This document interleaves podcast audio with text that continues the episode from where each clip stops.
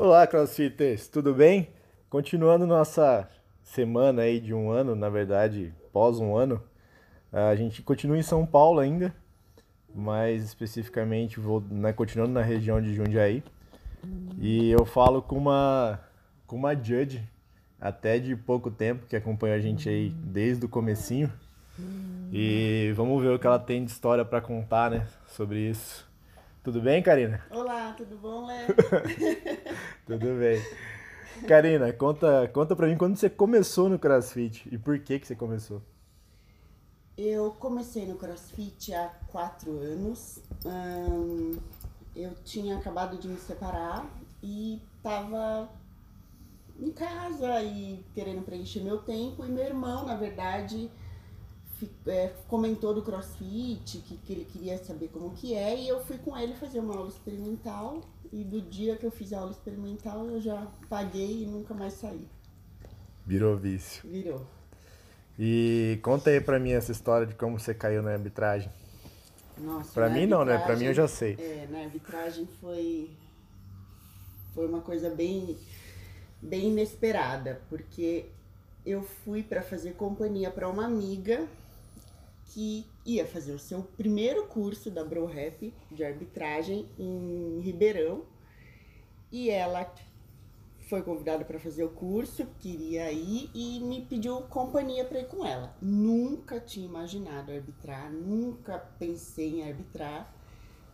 E aí nós fomos, acordamos 5 da manhã, pegamos estrada e fomos para Ribeirão.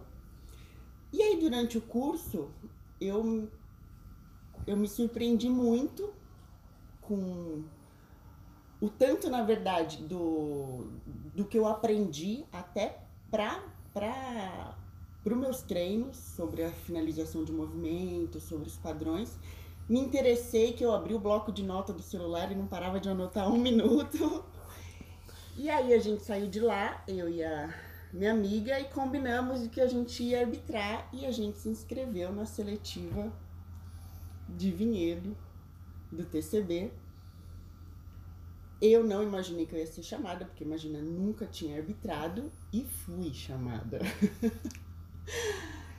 e aí foi uma mistura de medo com pânico, com amor, com tudo, porque nunca tinha passado por aquilo e já começa na seletiva Vinhedo, né? E aí mas foi muito legal. E aí uma coisa que eu já tinha gostado muito vindo do curso, porque é, a maneira como tudo foi passado, a questão toda, a, a, prática com que tudo foi passado no curso, me motivou demais a entender sobre arbitragem.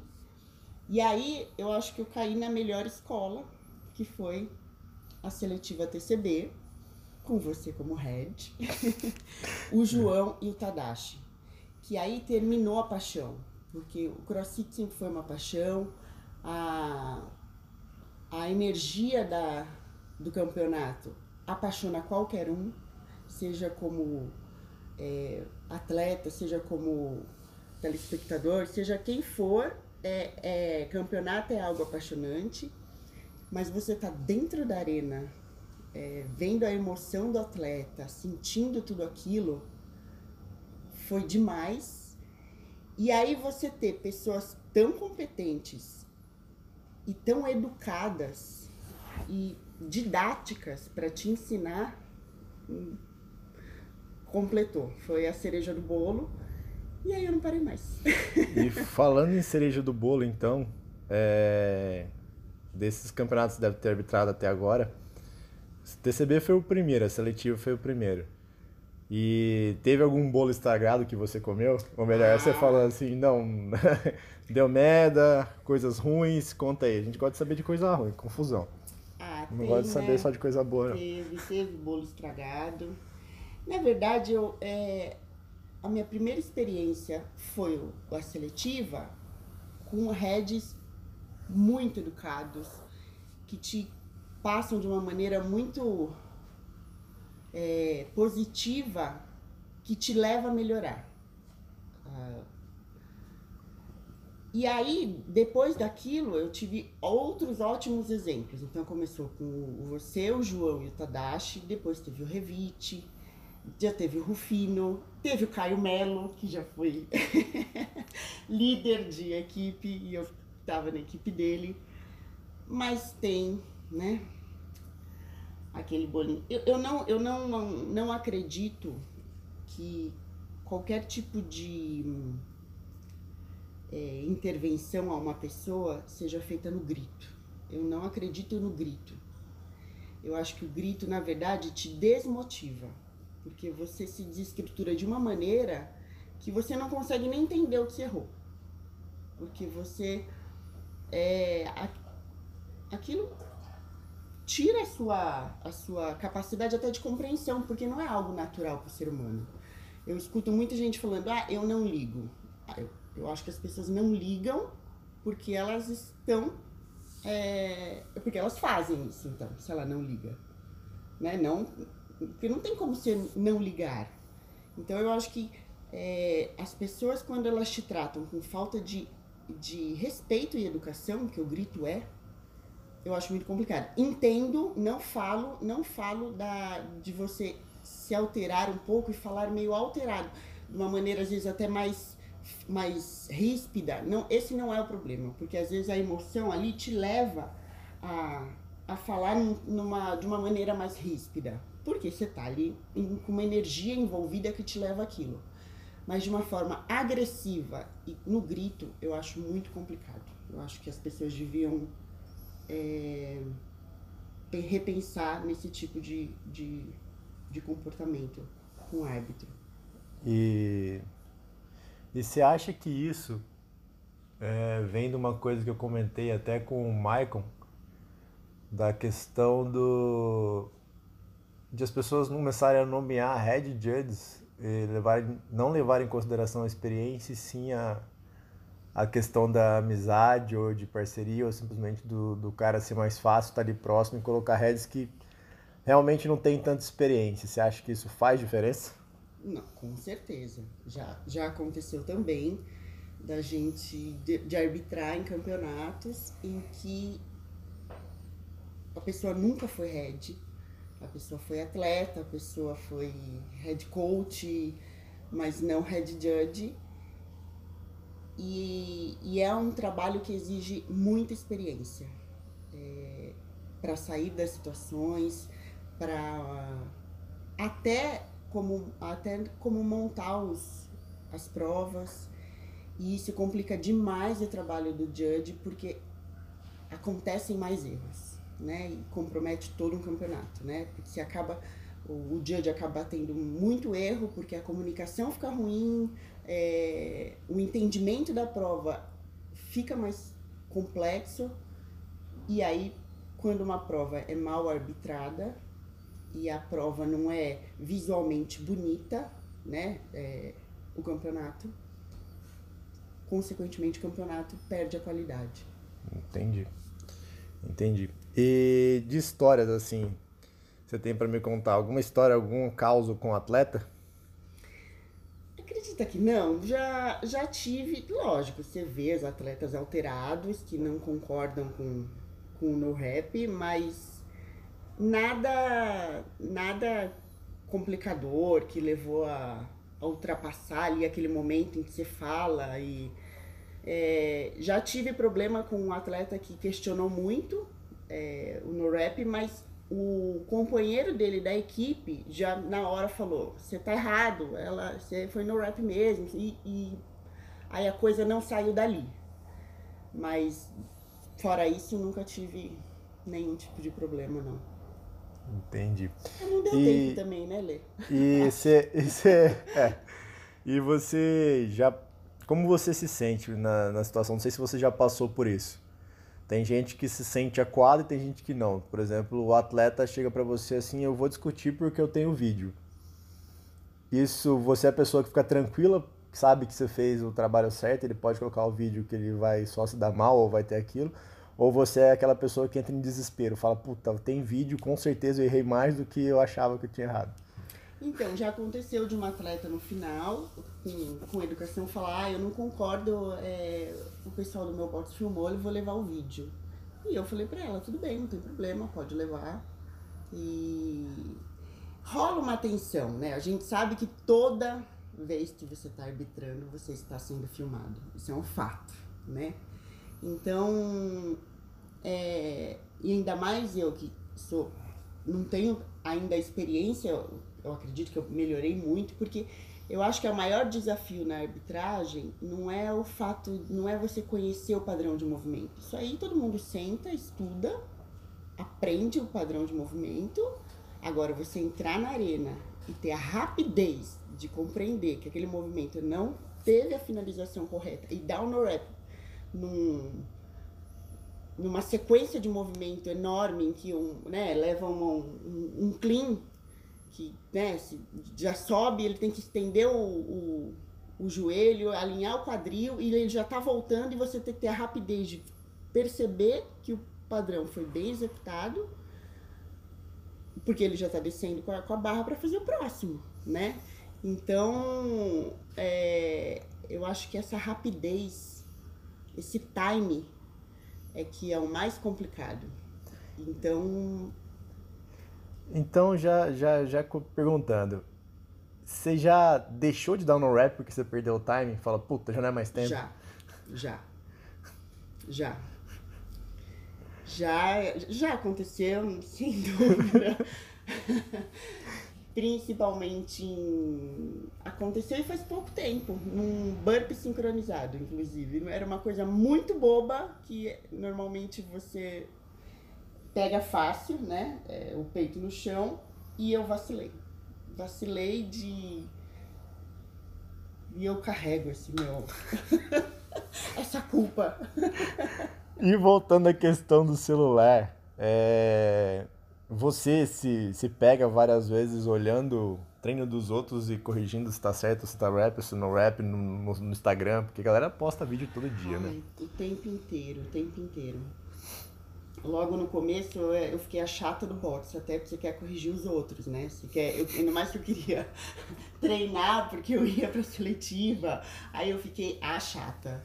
Porque eu, eu ficava no pé de todo mundo. Finaliza!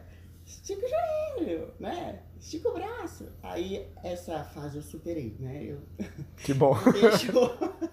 durou pouco, durou até a seletiva de Vinhedo, aí eu já parei. Mas em vídeo no, no, no, Instagram, todos, né? A gente nem olha se o. A gente nem olha o vídeo, na verdade. A gente vê a, a finalização do movimento. Ponto. E assim, falando em vídeo, né? A gente corre aí para a possibilidade que o Dave Castro falou, na verdade, espero que isso não aconteça, do games acontecer online. É, e aí a gente remete à época do Open. Você acha que. Bom, eu, a gente vê que no Open, a maioria das vezes que acontece resultados absurdos são corrigidos pela CrossFit, né? E tem resultados que terminam passando. Você acha que, que é válido o bro rap em si, a repetição de brother, tipo, você, você dá porque é seu amigo, válida na hora do Open?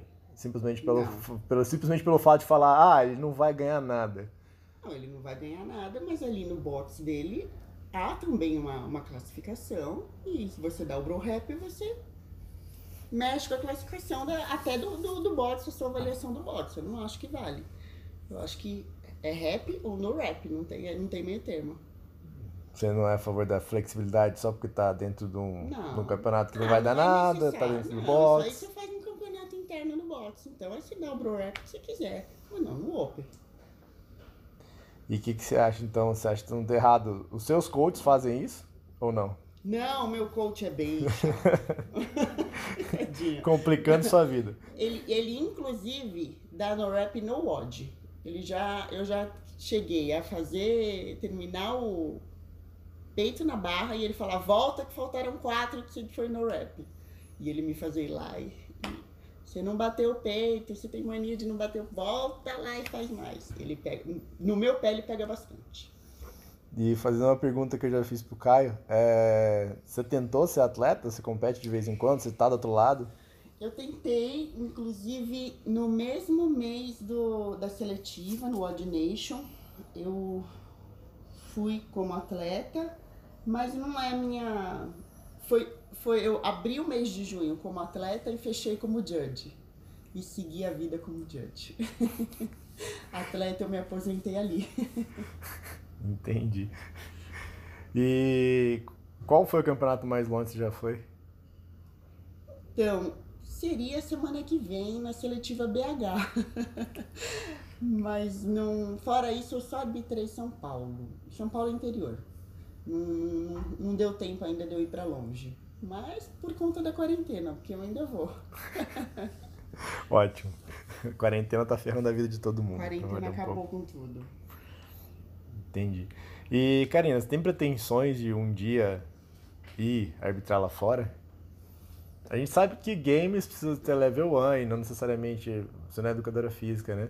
É, geralmente, se você não é educador físico, não tem muito pelo que fazer level 1, né? Se você não trabalha com isso. Uhum. E é um dinheiro bom, né? São mil dólares aí que, que ninguém não tá sobrando para ninguém, né?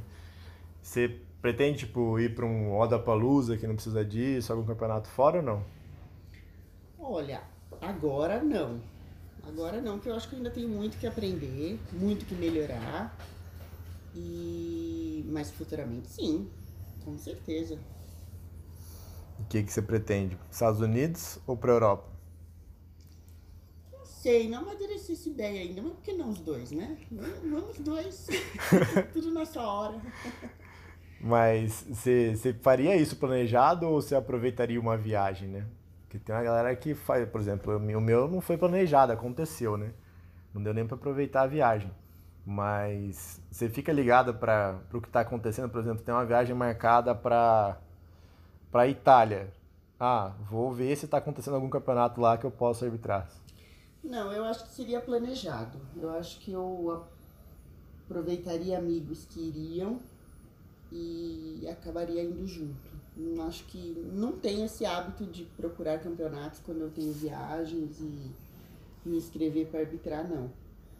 Mas que eu acho que também ainda é muito recente, muito cedo para eu pensar nesse tipo de coisa.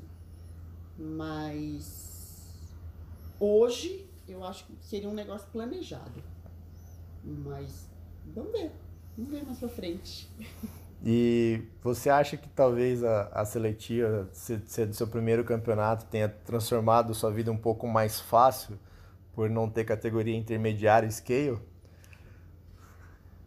tornou minha vida mais difícil, porque você começa no fácil, no teoricamente melhor de arbitrar, né? É muito, é, é outra coisa se arbitrar uma, é arbitrar elite, né?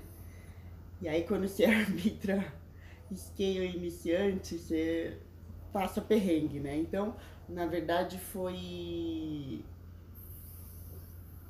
foi acho que mais difícil. Você não foi bom para aprender, mas depois você arbitrar iniciante e scale é complicado, aí dá uma saudade da seletiva. e assim, teve algum atleta que você nunca imaginou e teve que arbitrar? Algum, algumas, vamos dizer assim, estrelas, né?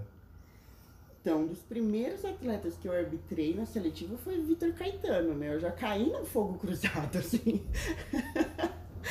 então, eu não tive muito tempo de, de ter esse sonho, de ter essa expectativa. A hora que eu vi, já aconteceu tudo no mesmo dia. E te frustrou? Vamos dizer assim, você fala, nossa, aquela pessoa deve ser sensacional. Aí a pessoa.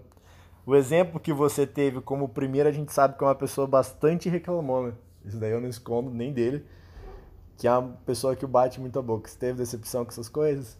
De falar assim, puta, o atleta era tão legal no Instagram, aí foi arbitrar ele, ele foi tipo, xingou tanto, foi tão chato? Não, não.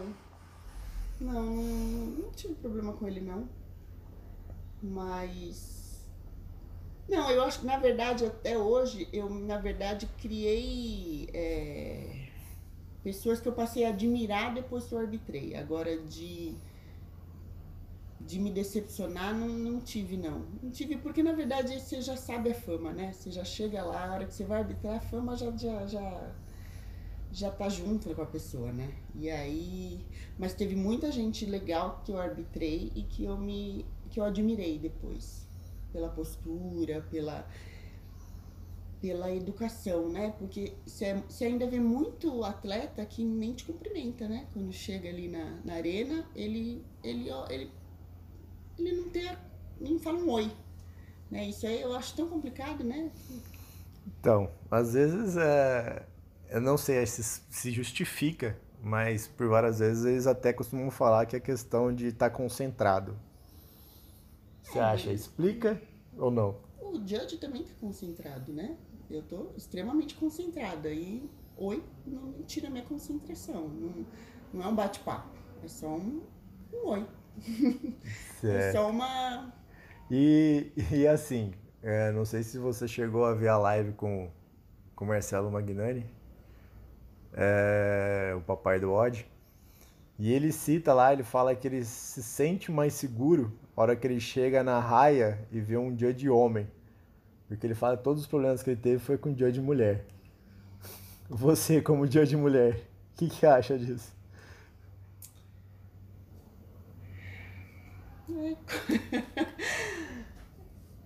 É um. É um. que fogo cruzado, né, Leandro? Eu avisei. É uma fala machista, mas ele justifica falando que teve. Eu tenho certeza que ele já teve problema com o dia de homem né? E mas talvez o fato dele acreditar que tenha mais problema com o Dia de Mulher já o leva a entrar na arena com uma implicância e aí ele a cavar problema também, né? Então acho que talvez ele poderia rever essa implicância dele, que talvez tornaria a vida dele mais fácil. Ou você fala que ele nunca encontrou Karina. Isso mudaria a vida. É, pode mudar. Eu acho, eu acredito que vai mudar. Acredito que vai mudar. Então, vou continuando nesse, nesse tópico, assim, continuando nessa conversa. É, a gente sabe que a, fisiologicamente, gente, isso daqui não é nada machista, assim, estou falando fisiologia, como educador físico e conhecimento do corpo humano, a gente sabe que mulher tem uma tendência maior a, a variar hormônios, depende do, do seu ciclo, etc. Isso já te isso já te atrapalhou? Eu falo, meu, hoje eu não tô com emocional nenhum e vou ter que arbitrar. Já. Tô de TPM, já, tô. Já. Já. Já e me atrapalhou bastante fora da arena, na verdade, porque eu tava bem aérea, mas a mulher, hormonalmente, a mulher tem alterações, mas ela também aprende a lidar. Então, me atrapalhou na, na, nos momentos de reunião, de concentração com o, com o líder de equipe, porque era um, era um momento que eu estava bem aérea. Mas eu consegui entrar na, na arena, arbitrar sem nenhum problema, sem, sem dar no rap errado. Foi um campeonato muito tranquilo dentro da arena, mas complicado fora da arena. Já, isso acontece. E também, e aí é o momento de ter a, a maturidade e falar quando você não tá bem. Entendi. E, e assim, você se prepara antes do campeonato, você lê regulamento, você lê prova, ou você deixa pra última hora, ou você chega antes e, e vê e beleza. Quando você tem como professor um cara chato. Neves, você lê tudo antes. Você lê tudo, você acha até erro de português na súmula. eu não, eu estudo bastante antes. E mesmo porque o Leandro Neves me cobra muito. Isso aí, a gente tá de olho sempre. Como, como, como uma boa pupila, eu sou. A gente tá de olho sempre. É... E você?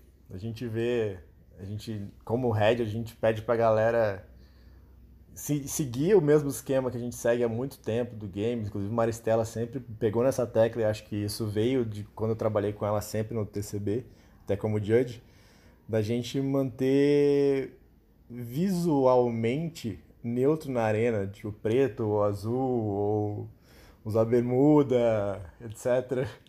E você é uma pessoa que geralmente não faz isso. O que, que você acha? Você acha que é, você acha que é necessário você acha que é necessário? Isso, isso muda a visão do atleta sobre o, o dia de ser bom ou não? Preto eu sempre usei, Leandro. Que coisa feia. O que eu não uso É, o que eu uso é a Maria Chiquinha, né? Famosa. Não, porque tem gente que, que usa a roupa se for combinar com a camiseta do, do evento. Ah, isso eu faço. Eu, por exemplo, uso meia combinando com a camiseta. O Thales não fala mais que, que cor vai ser a camiseta da seletiva, porque e eu levo umas cinco meias diferentes. Isso eu faço, isso eu combino tudo. Mas ah, isso não atrapalha o visual do campeonato. Não, eu tô falando a questão do atleta olhar. Você acha que, que na cabeça dele vai te respeitar mais ou te respeitar menos pela questão do, do da, su, da, sua postura e vestimento? Porque vestimento do Jordan também faz que interfere na postura dele, vamos dizer assim, visualmente de fora. Eu espero que não. Eu espero imensamente que não, porque eu tenho um padrão de vestimenta que eu uso em todo campeonato. E até hoje eu não fui questionado em relação a isso. Não que tenha chegado até mim. Entendi. Eu falo isso porque a gente tem visto mais vezes, né? Quando, gente, quando eu comecei em 2014, a gente era muito mais rígido com isso.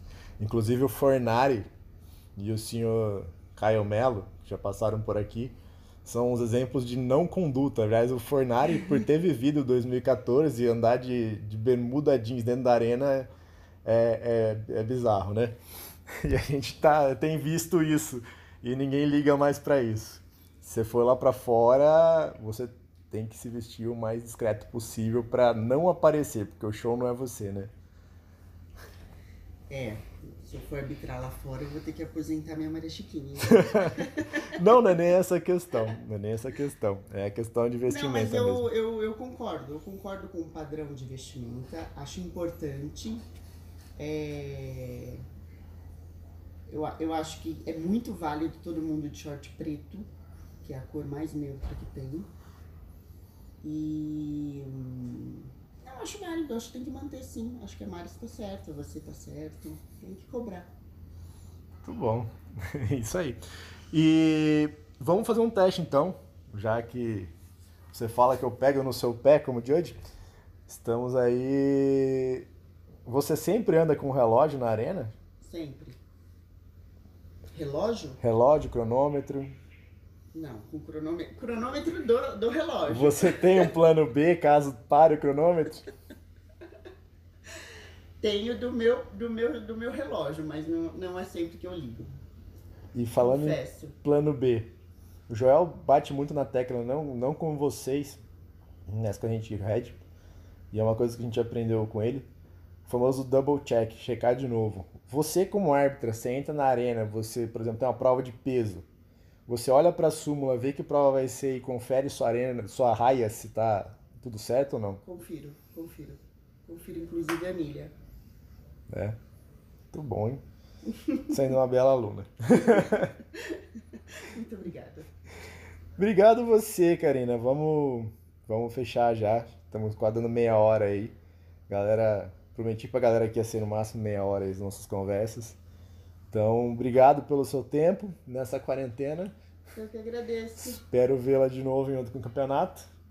Eu também espero. E com alguns padrões, né? Sim, pode deixar. Seria uma boa, uma boa aluna. Fechado então, Cana. Obrigado. Beijo.